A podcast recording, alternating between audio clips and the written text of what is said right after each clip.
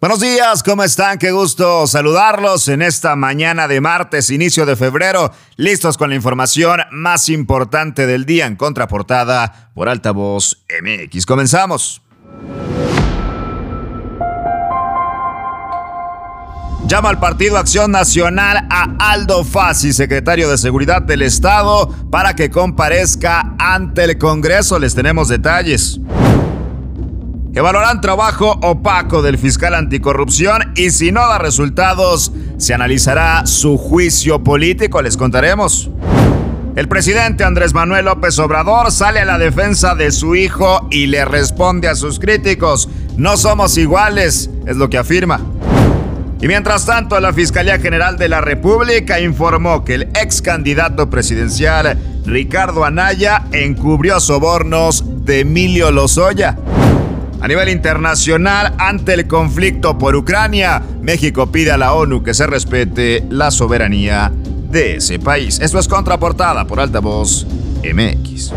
Y como ya les platicábamos, el dirigente estatal del Partido Acción Nacional, Hernán Salinas Wolver, adelantó que hará un llamado al titular de la Secretaría de Seguridad, Aldo Fascisto, para que comparezca ante el Congreso del Estado por la situación de violencia en Nuevo León. Salinas dijo que el tema de seguridad ha quedado a deber debido a que anteriormente se había anunciado y aprobado más recursos para este tema. Responde Acción Nacional ante la exigencia de la ciudadanía por una mejor seguridad, por una mejor estrategia, recordando que Aldo Fassi había estado también en el periodo de Jaime Rodríguez Calderón. De esta manera, atienden el tema de seguridad, van a llamar a comparecer a Aldo Fassi ante el Congreso del Estado. Y hablando de temas importantes, la diputada local de Movimiento Ciudadano, Iraí Reyes, dijo que en caso de que el fiscal anticorrupción, Javier Garza y Garza, no muestre resultados en los próximos meses, se va a analizar su destitución mediante un juicio político. Reyes señaló que al igual que la ciudadanía, ya está cansada de que no se sancione a las personas que cometen actos de corrupción, lo que se ha convertido en una fiscalía de la simulación. Las palabras de la diputada de Movimiento Ciudadano, Iraís Reyes. Mira, ah, ya estoy cansada y harta, al igual que la ciudadanía, de que la fiscalía no sanciona a nadie, que haya tantas personas que se roban el dinero que le pertenece a la ciudadanía y creo que ya tenemos que empezar a cambiar el tono. En este momento la Fiscalía tiene denuncias que interpuso el municipio de Monterrey, denuncias que presentó el gobierno del estado. En, en el caso de una servidora presenté la denuncia por la red de facturera. Si en los próximos meses no vemos resultados, tenemos la posibilidad de hacer un juicio político y tenemos la posibilidad de destituir a funcionarios que no están haciendo bien su trabajo. Yo creo que aquí eh, tenemos que empezar a valorar si la persona que elegimos al frente de la Fiscalía es la persona que queremos mantener en los siguientes años, si no se toman resultados en los próximos meses. Entonces, espero que con las denuncias que se hayan presentado comencemos a ver personas sentenciadas y sobre todo recuperar el, el dinero que perdimos. Pero definitivamente esta pasividad de la Fiscalía y de muchas de las autoridades que no están levantando la voz nos tiene sumidos en esto. Y vámonos con información nacional, vaya que causó bastante polémica el caso de José Ramón López Beltrán, el hijo mayor del presidente de México, Andrés Manuel López Obrador, por su forma de vivir, por su forma de llevar a cabo la austeridad republicana, claro, a su propio modo, después de que se diera a conocer esta información por mexicanos contra la corrupción, por las casas y mansiones que tiene en Houston, el mandatario salió a la defensa de su propio hijo y aseguró que no tiene influencia en lo absoluto, ni un solo permiso en el gobierno federal. Cabe recordar lo que ya contábamos el viernes pasado, una investigación de latinos y mexicanos contra la corrupción y la impunidad reveló que López Beltrán había ocupado con su pareja Caroline Adams dos residencias al norte de Houston, cada una con valor comercial cercano al millón de dólares. Además, una de las residencias era propiedad de un alto directivo de una empresa que tiene contratos multimillonarios con Pemex. Es una compañía de las más grandes a nivel mundial en temas petroleros, con la que el gobierno mexicano ha llegado a hacer licitaciones de 151 millones de dólares. Basta con recordar que el presidente de México le ha pedido a los jóvenes, a la clase media en particular, que vivan sencillos, que vivan austeros, que no sean egoístas, que no ambicionen una mejor vida y que tratemos de vivir lo más humilde posible. Ese es el discurso de austeridad del presidente y su movimiento, pero parece ser que su hijo tiene otra forma de vivir y otra forma, por supuesto, de ver la vida. Sale a la defensa Andrés Manuel López Obrador de su hijo mayor, José Ramón López Beltrán, de esta manera. Escándalo de que un hijo mío, José Ramón, ya grande, de 40 años, casado, vivía en una residencia en Houston, queriendo eh, equiparar, como diciendo, son iguales, es lo mismo, ¿dónde está la austeridad? Carmen Aristegui casi este, lo comparaba con la Casa Blanca. Nada más decir, primero que en este gobierno no tienen influencia mis hijos, no se le da contrato a ningún recomendado.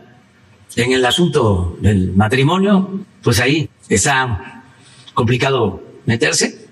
Ellos se casaron y al parecer la señora tiene dinero, pero no tiene nada que ver.